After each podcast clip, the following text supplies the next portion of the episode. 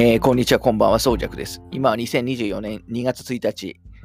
2月になりましたか。えー、っと、何曜日？木曜日かな？の、あの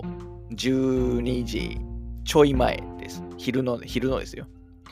はい、という感じですね。まあ、昼休みです。今、在宅。今日、まあまあ、あの別に普通に仕事、平日なんでね、仕事日ではあるんですけど、あの昼休みです。はい。まあ、なんでね、このタイミングで、えー、とお話をしてるかというと、あのー、今朝ね、え、ー、と、朝、日本時間だと朝7時から行われた、あのまあ、主にプレイステーションプラットフォーム中心の、のあの最新のソフトの情報を、えー、アナウンス、アナウンスする、され、する、あの、ステートプレイっていうね、まあ、年に数、何、3、4回ぐらいやってる、あの、ソニーさんのね、番組があると思いましたけど、まあ、それが今日あったんですよね。あの、で、えっと、まあ、時々やってますけど、あの、今回も、あの、事前に、え、事前にというか、その、見ながら、あの、話す感じで撮ったんですよ。撮ったんですけど、あのー、途中ね、30分、これあの PC で今、あの、撮ってるんですけど、PC の、あのー、Spotify さんのね、録音機能で、撮ってるんですけど、パソコンだと30分までしか 1, 1枠ね、録音できないんで、まあ知らないうちにですね、30分超えてまして、事前に気をつける、気をつけるつもりだったんですけど、結局超えてまして、えー、結局はみ出してしまったと。しかもそのはみ出した部分が結構盛り上がりどころだったんで、もうそれはちょっとや、あの、もうリアルタイムので話してるやつはもう全部捨てて まあ、ただ何も話さないのはちょっとね、嫌なので、あのー、ちょっとここで、あのー、まあ、まとめ情報的なものをね、見ようかなと思います。まあ、最近こういう回やってなかったですし、はい。あのー、そんな感じですね。まあ、最、いつぶりなんですかね。最近結構やってる感じありますけど、まあ、今回のステートプレイは、あのー、まあ、まず、多分朝いつもはもうちょっと早い時間にやってるイメージが僕あるんで、まあ結構日本人にもう比較的優しい時間にやってくれたのかなという気はしました。で、今回、まあ見られた方はね、わかると思いますけど、まああの、とにかく日本のゲーム中心って感じでしたね。出てくるクリエイターの方もそうですけど、取り上げられるゲームの、まあ、70%ぐらい、えー、日本産、えー、の作品で、やっぱり日本産のゲームは盛り上がりますよね。まあ、これは日本人だからというわけじゃなくて、やっぱりな、なんていうんですかね、こういうその、場で発表されるものって、えー、なんで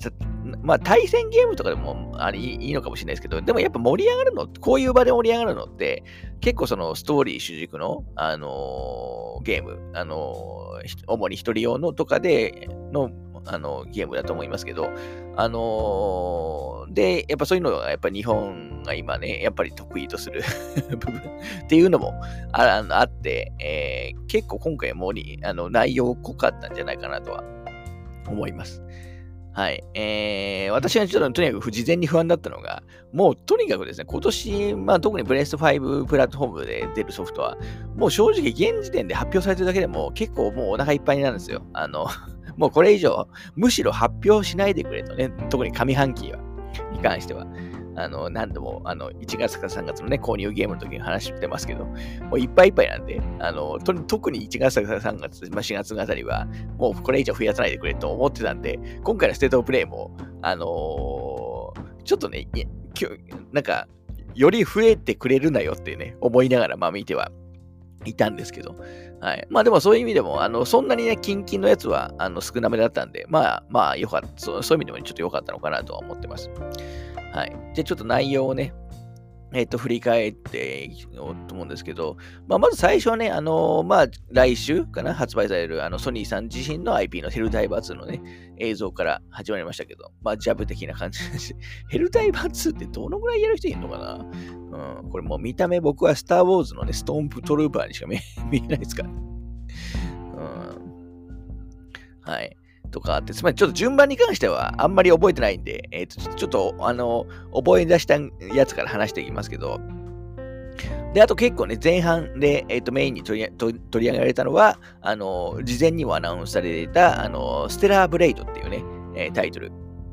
ですよね。あの、ステラーブレイドはね、えっ、ー、と、韓国、韓国でしたっけ？えっ、ー、と、シフトアップさんっていうメーカーが作ってる、あのー、なんだ、えー、まあ、美少美少女っていうのはあんまり言い方良くないかもしれないですけど、まあでも美少女風のアンドロアンドロイドなんか機械的なね、えっ、ー、と、人間が、えー、主人公の、あのー、まあ、スタイリッシュアクションですよね。近未来風の。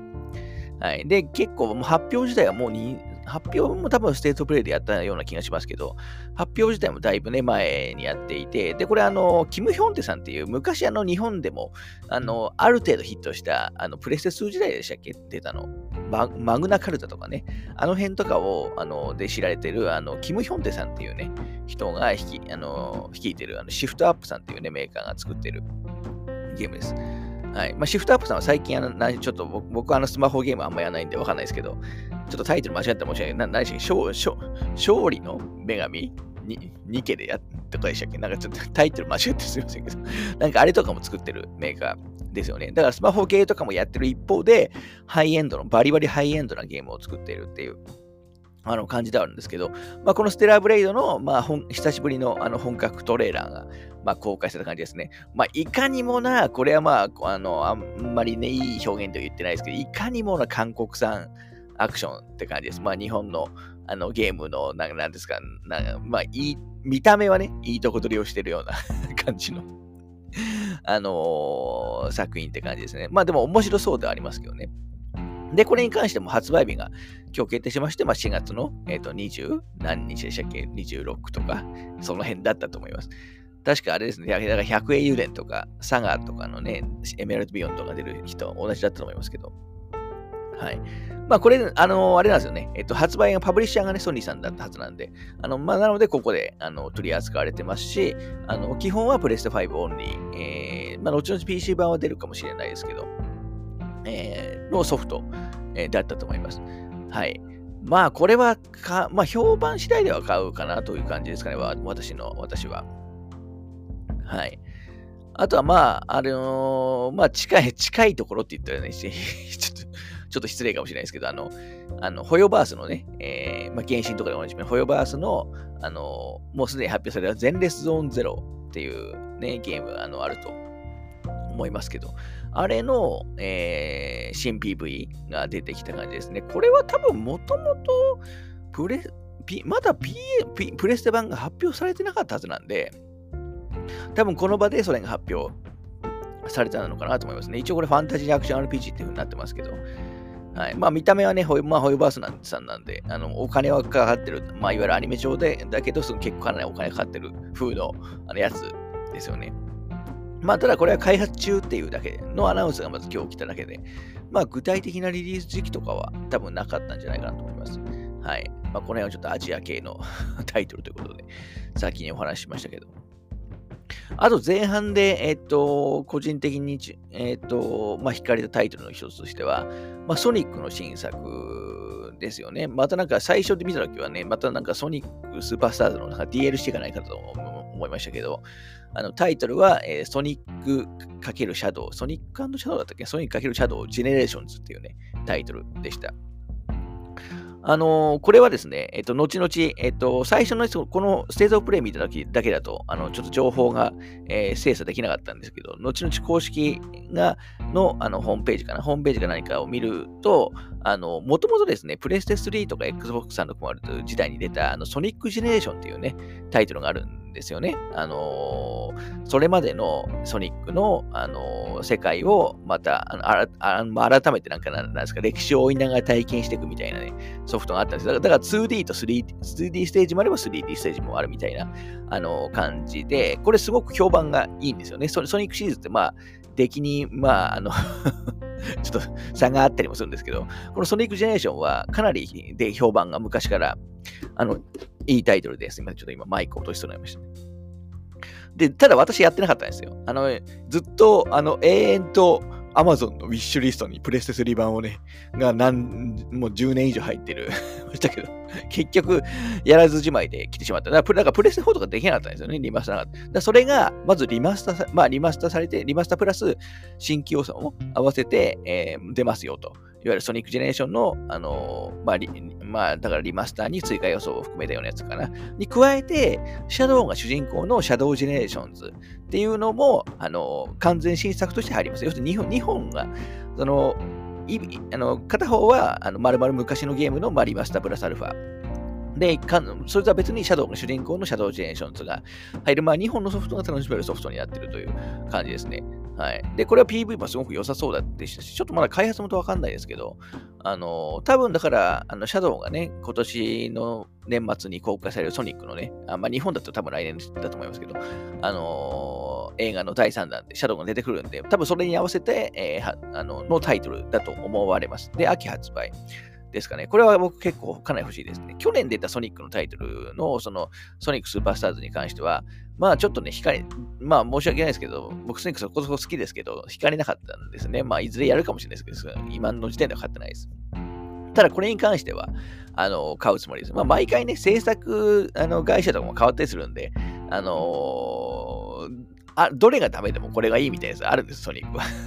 ただ今回まだ、まあ詳しくわかんないですけど、まあジェネレーションまあそもそも元のジェネレーションの評判がいいからまあ大丈夫だろうというね、認識がありますかね。はい。あと個人的に、えっと、惹かれた部分としては、えー、デイブ・ザ・ダイバー、あの去年あのインディーゲームですごく話題になったタイトルですよね。あのー、なんだ、海洋の、えっ、と、なんかダイビングして、なんか魚を取ったりする。一方で、夜はあの寿司屋でね、多分取ってきた、あの、魚とかをネタで提供する、あのー、なんだ、あのー、要するに2つのね、大きな要素がある、えー、ゲームで、えー、去年のね、まあ、インディーゲームで、まあ、いろんな賞とかも取ってる作品だと思いますけど、このデイブ・ド・タイバーって、まあ日本、まあ日本だっていうか、あの、コンシューマーだと、いわゆるスイッチ版しかね、えー、なかったんですけど、まあそのプレステ版が、えっ、と、4月だったっけ発売日は、あのー、されますと。いうアナウンスがありました。だ僕はこれは嬉しいですね。あのー、できれば僕はスイッチよりも出るんだったらプレステ版やりたいんで、そのトロフィーとかパフォーマンス的なところでは。なんで、あのー、これ、どっちみちやるつもりだったの、テープと対話に関しては。まあ、これを待って、えー、待ってっていうか、出たと時にやれるかわかんないですけど、あのー、あのいずれはね、やろうと思ってるタイトルなのまあ、タイトルなのでやろうかなと思います。あとはまあパッケージデータをくれっていうぐらい ですかね。で、それとは別に、このデーブ・ザ・台湾のアナウンスと、あの発売、プレステのアナウンスと一緒に、えっと、その翌日のね、翌月の5月には、あのゴジラとのね、まあ、日本のね、まあ、ゴジラとのあのコラボレーションのあのダウンロードコンテンツかな、えー、追加コンテンツが、あのー、配信されること、多分これ無料だと思いますけど、が一緒に発表された感じですね。これは多分おそらく既存のでリリースされてる、あのー、PC とかスイッチ向けにもおそらく配信されるじゃないかなと思います。はい。これ地味に嬉しかった、あの発表ですかね。あとはそうですね、途中なんか見下ろし型のなんかハクスラアクション、えー、V ライジングヴァンパイアが主人公のやつなのかな？とかも発表されましたし、まあ、あと大きなところとしては、えー、サイレントヒルですよね。サイレントヒルの、まあ、久しぶりのアナウンスが、あの、ずっとね、なかったんですよね、ゲームの。まあ、去年、あの、一部、その、参加型ドラマみたいなやつは、去年末に配信されましたけど、ゲームの、えっ、と、情報っていう意味では、もう1年以上ね、来てなかった感じなんですけど、まあ、久しぶりに来た感じですね。で、そのうちの一つが、えっ、ー、と、サイレントヒル、ザ・ショートメッセージっていうね、えー、作品で、まあ、今日発表されたんですよ、これ。まあ、要するに短編、まあ、タイトルから、あの連想できる通り、まあ、短編ではあるんですけど、なんとこれ、無料、完全無料配信という、えー、感じになってます。はい。だから今、もう配信始まってるんで、まだもちろん僕はまだやってないですよ。あのうん、まあ、どっかでね、時間作ってやろうかなと。どのぐらいのボリュームかとかわかんないですけど、なんかこれ見る限り、現代が舞台っぽい感じでしたね。もう何でもいいのかって感じではありましたけど。で、なんか結構、あの、いじめとか SNS で誹謗中傷、誹謗中傷とかが、まあ、テーマになってるみたいな感じの雰囲気でした。はい。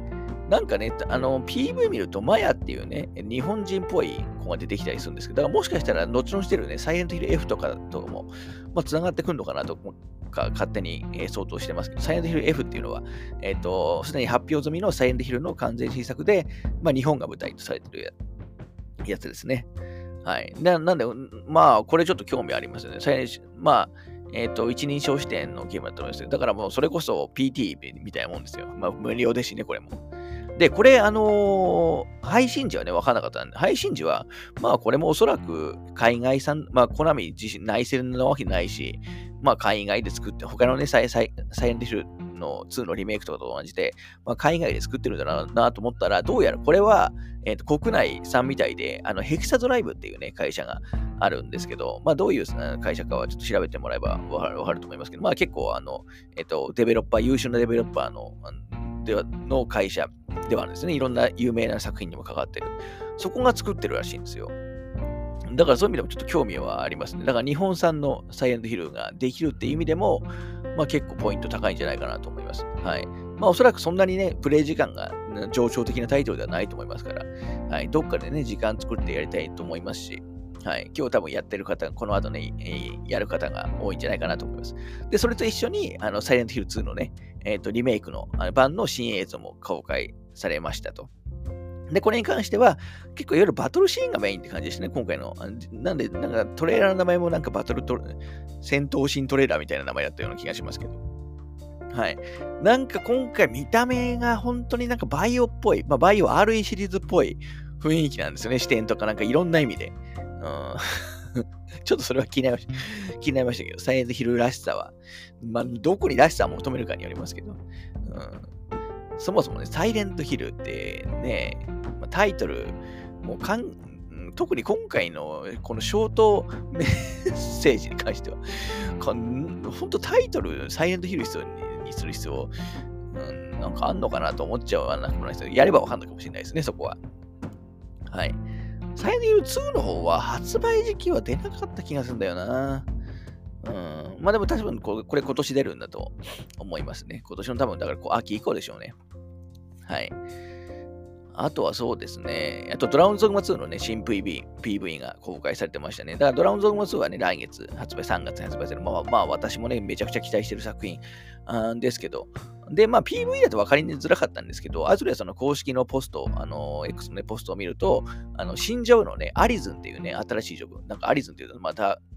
前作のね、ダークアリズンを思い出しますけど、っていう、なんか、ななんていうんですかね、複合色みたいな、あの、新しい色、あの、主人公専用の新ジョブが公開されたっていう感じですかね。まあ、ドグマ2に関してはもう別に買うんで 私個人的にはね。うん、ただ、こういうそのもう出るソフトを改めてアナウンスしてくれるのはあの非常にいいことだと思います。はい。あとはそのバイオショック、えー、とかを手掛けた、あのー、誰だっけ、ケン・レミーさんのあのスタジオ、あのー、コストストーリーゲームズかな？によるあの新しいね、えっ、ー、と、FPS、えっ、と、ジューダスだっけ？がアナウンスされてましたね。なんかこれは、まあ、僕、バイオショックやってないんで、あのどまあ、いつかやらなきゃいけないなともいつまだできてないの申し訳ないんですけど、まあ、あれと、あの世界観に、やっぱでも雰囲気的には近いものはあの感じましたね。で、やっぱりストーリー主導型ではあるんで、はい、いいな、いい,、まあ、いいんじゃないかなと思います。あの、まあ、VR 向けに、あの、メトロのね、えっ、ー、と、新作、えー、とかも発表されましたし、まあ、VR も何本か発表されて、なんか、タイトルど忘れしましたけど、あのー、なんだ、なんだっけな、レジェンダリー・テイルズ、テイルズだったっけな。結構なんか王道のアクション、ダンジョン、アクション RPG みたいなやつがあったんで、これ結構興味ありましたね。はい。あとは、まあ、今回の、あのー、ステートプレイの、まあ、メインの一つだった、あのとして真っ先にアナウンスされていたライズ・オブ・ザ・ローニンの続報が、まあ、結構がっつりめに、えー、公開された、えー、感じですかね。ちなみに今、時間大丈夫かな大丈夫か。はい。まあ、ライズ・オブ・ザ・ローニンは、あのー、仁王とかね、昔だとニで、あの、仁王とかでおなじみのチーム忍者の、あのー、作品なんですけど、あの、パブリッシャーはね、ソニーさんなんで、えー、っていう、まあ、珍しい、あの、座座組というか、の、タイトルなんですよね。は初めてぐらい？うん。で、まあ、幕末舞台の、まあ、オープンワールドゲーム、えー、で、あのまあ、僕も結構期待はしてるんですけど、あののは結構、ただあんまりね、今までよくわからなかったんですよ、どういうゲームか。ただ今回は結構プレイ映像がそれなりに、えー、公開されて、あのまあ、移動も楽しそうだし、移動もちゃん、戦闘もちゃん,、まあ、ちゃんとしてそうだなというあの気はしましたね。あのちょっと難易度とかはすごく気になりますけど。はい。これはだから、あのソニーさんの IP として出るんで、えっ、ー、と、プレス5オンリーではずです。まあ、PC 版はいつで出るかもしれないっていうえー、感じですかね。はい。ただこれは、だからまあ、私、その1月か3月のゲームの話をする時にもしましたけど、先ほど話題に出したドラゴンズドグマ2とね、同じ日なんですよね。うん、なんでまあもう買わざ、このドグマ2を優先しちゃうんですけど、だから本当もったいないなと。だからこの日にカプコンさんとまあ超えていく制作の、まあ、日本のオープンワールド、まあ、結構だから対策ですよ。どっちも。が2本一緒に出てしまうのはもう本当もももったいないに。もう昨日もったいないですよ、本当に。うん、まあもったいないといえばね、この2週、この約1週間のうちに、えー、リオナトク8、鉄拳8、あのグラブルリリンク、ペルソナ3リローとかね、もうちょっとね、しかも層もある程度被りそうな対策がもう一気に出しまうんで、もうほんとこれに関しては、ほんとぜ、あの普段はまぶつかってもそこまで影響ないと思ってるんです。今回の被りはですね、ちょちょっとひどいかなっていうレベルかなとは思います思いますね。はい、私もあの、まあ、リオとか8が最優先にしてますけど、あの出てなければね、えー、そこでも話したかもしれないですけど、あのペルザー3リロードとか、とかリリンクとかね、あの発売日に買うでも全然おかしくないソフトですから。うん、でも私、あの、先に買っとくの嫌いなんで、結局その2本買ってないですからね。はい。という感じですかね。あと、えっ、と、まあ、ちょっと脱線しましたけど、もまたちょっともう話戻すと、えー、あと、えっ、と、大きな友達はアンティルドーンですね。あの、ホラーアドベンチャー、まあ、ストーリー主軸の、まあ、結構ムービー中心のゲームですかね。プレステ4で出た。アンティルドーンの、あの、なん、これ一応リメイクっていいのかなまあ、結構その、結構モデルチェンジした、あの、えー、まあ、リメイク作品、まあ、リマスターではなくて、もう結構一新したような感じのやつが、まあ、プレステ5で出ますと。これ確か PC ももう一緒に出る出るみたいな感じだと思いますけど。はい。まあ、僕はアンティルドーン実はやってないんですけどね、ややりたいソフトでもあったんですけど、まあ日本だとね、ちょっと暗転しちゃうってことで あの、話題になってましたけど、だから今回どうなるか気になりますよね。なんか視点が変わったりするみたいなんで、まあもしかしたら、あの、今回はそんなことにならないのかもしれないですね。だからそういうのがあると、やっぱり様子見に入っちゃう人が多いか、多くなっちゃうかもしれない。ちょっともったいないなとは思思ってしまいますけど。はい。とかをあのありつつ、一番ラストに、あと長いね、10分ぐらいかなのの PV, PV で公開されたのが、えー、デス・ストランディング2ですね。確かサブタイトル、オン・ザ・ビーチ。結局、あの、デス・ストランディング2っていうこと自体も今回多分初めてだだと思います。公開されたの。以前の PV だとね、DS2 っていうタイトルだと思いますから。で、結構長い PV がね、公開されて、まあこれも小島さんら、実に小島さんらしい PV。もちろんいい意味で言ってますよ。あのー、で、かなり情報が、キャラクターも出てきましたし、あのー、今回ね、ちょっと、まあそもそもまた配達ゲームなのかどうかもね、分かってなかったですけど、まあおそらくそういう要素が、はあり、少なくともないことなそうですね、見る限り。あとやっぱりグラフィックがね、すごく、あのー、綺麗になってますよね。はい。あの、ホライゾンとね、同じエンジン使ってるとこもありありますし、はい。まあ、これは単純に楽しみ。ただ、まあ、発売はね、2025年と。まあ、そんなもんでしょうと。うん、今年は出てほしくなかったんで、よかったです、僕、個人的には。集中を、あの、まあ、来年は来年でね、多分集中するんでしょうけど。はい。だから結構がっつりね。だから意外だったのが、あのデススト2の情報を出すとしたら、あのー年末のね、えー、っと、ザ・ゲームアワーズだと思ってたんで、ここで来たのは結構予想外でしてね。まあ、プレまあ、ある意味デスストは、まあ、小島プロダクションが作ってるタイトルでは、メインで作ってるタイトルではありますけど、まあ、ソニーさんの IP なんで、ここに持ってきたのかもしれないという感じですかね。はい。ただ、小島さんの発表は実はそれだけでは終わらず、デスストの後にもう一本用意してますよという発表をね、もうしちゃうっていうね。うん、なかなかですよね。で、しかもその新作が小島さんの、まあ、ゲームクリエイター人生40周年のなんか集大成みたいなのにするつもりだと。あのー、で、しかも、ジャンルは、えー、そうエスピオナージアクションと。まあ、まあ、スパイアクション、まあ、簡単に言えば、まあ、メタルギア系の話ですよね。うん、の、あのー、完全新作。これ課題ですけど、えー、これな、なんて読むんだ？これ造語だと思うんですけど、PHYSYNT。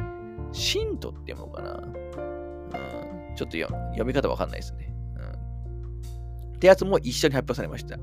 で、これは、あの、これもまあソニーさんのタイトルっぽくて、で、まあソニーさんはやっぱりその映画とか音楽分野でもあの強いんで、まあそういうのも含めて、まあいろんなものを導入して、まあ、世界中の才能を、えーと、結集して作るタイトルという話をしてましたね。まあ楽しみですよ。ただ大丈夫なのか小島さんとは思いますけど、あの、先去年はね、あの、OD も発表しましたしね、Xbox 向け、PC 向けに発表しましたし、うん、大丈夫なのか心配ですけど、まあ、だから一気に来るんでしょうね。準備して、小島プロダクションがすごく軌道に乗って準備してきたものが、まあ、あと、ここ何年かの、3年ぐらいのうちに何本か出た。おそらく、だからデススト2は来年出て、この、えっと、新しい、えっと、エスピオナージアクションは、まあ、おそらくそんなめちゃくちゃ開かな開かずに出るのかなという気はしてます。一緒に多分作ってるはずなんで。はい。まあ、これは楽しみですね。うん。はい。まあ、時間もいい感じなんで、えー、もう大したね、話はしてないですけど 終わろうかなと思いますけど、あと、最後にね、えっと、FF7 リバースの、あの、ステートプレイは単独で別にやりますよと。で、来年、来週、えっと、2月7日かな？えー、だから水曜日 ?2 月7日。えー、そうですね、水曜日の朝 8, 8時半。だまだからより日本人が見やすいですね。まあ人によってはもうね、会社に行かなきゃいけない 時間なのかもしれないですけど、でも結構見やすい時間、一番見やすいぐらいの時間なのかなと、えー、と思う時間にやってくれるんで、えー、まあおそらく結構、あの、3、2、30分 FF7 リバースの情報が出るんじゃないかなと思います。まあもう今更情報はいいかなっていう、まあどうせ買いますからね、えー、という気はしますけど。でもやっぱりこういう単独でやることは大事だと思いますから。はい、楽しみですね。これもリアルタイムで見るつもりです。まあここで話す話すような感じじゃないと思いますけど。あ、でも話すからもしかしたら。はい、えー、そんなところですかね。まあ今年もゲームいっぱいやりたいところではありますけど、去年もね、結局あんまりできなかったし、うーん、もう他とのいろんな兼ね合いもあ りますからね。ちょっと今まず、まずいわけじゃないですけど、その、先週金曜日に、あの、バリオンとか8が出た、あと、えー、まあ土曜は、土曜に一応映画館は行ったん、土曜じゃない、金曜かには映画入ったんですけど、土曜日以降、僕一本も映画見てないんですよ、土日、月、火、水、水昨日まで。うん、見てないんですよ。普段3日以上見ないことなんで、まあ、ほぼほぼないんですよ。ちょっとまあやばいですね。うん、ハマり具合もそうですし。まあとはいってもそんなにまだめちゃくちゃ何十時間もやってる。まあでも30時間近く近くかな、今やってる感じではありますけど。もうちょっと優先度がすごく高くなってしまっていて。しかも、まだ30時間ぐらいやってんのに、まだ序盤感がすごいってどういう、どういうことなんだよっていうね、えっ、ー、と、思っちゃったりもしますけど。はい。リワトク8の話は、えー、ちょっとクリア後じゃなくて、えーもうちょっと話が進んだら、まあ、40時間ぐらいやったらですかね、えー、途中の話をちょっとしたいかなとは思います。はい。あの途中までの、ね、ネタバレもありで。ということで、えー、今回、まあ、20、今8分なんで、そろそろ終わりたいと思います。まあ今年ね、どうなんですかね、ステートプレイヤーまた夏頃やったりするのかな？はい。忍耐もね、多分、忍耐は最近もそもそも数があんまりやらなくなっちゃったちゃいましたけど。はい。まあ今年も、あのー、まあ今年もというかもう2月入ってますけど、うん。まあちょっとね、まずは1、2、3月のラッシュをね、乗り切りたいなと思ってます。ということで、えー、お疲れ様でした。